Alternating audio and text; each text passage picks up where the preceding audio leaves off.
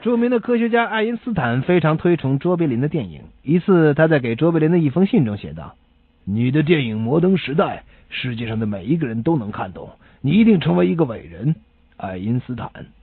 卓别林在回信中写道：“我更加佩服你，你的相对论世界上没有人能弄得懂，但是你已经成为一个伟人了。”卓别林。作曲家贾科莫·普切尼和意大利音乐家乐队指挥阿图尔·托斯卡尼尼是一对老搭档。每年圣诞节，贾科莫都要给他的朋友送一块蛋糕。有一年圣诞节前夕，贾科莫同阿图尔吵了一架，因此想取消送给他的蛋糕，但为时已晚，蛋糕已经送出了。第二天，阿尔图收到贾科莫的电报，蛋糕送错了。于是他随即回了一幅电报：“呃，蛋糕吃错了。”丹麦童话作家安徒生很简朴，常常戴着破旧的帽子在街上行走。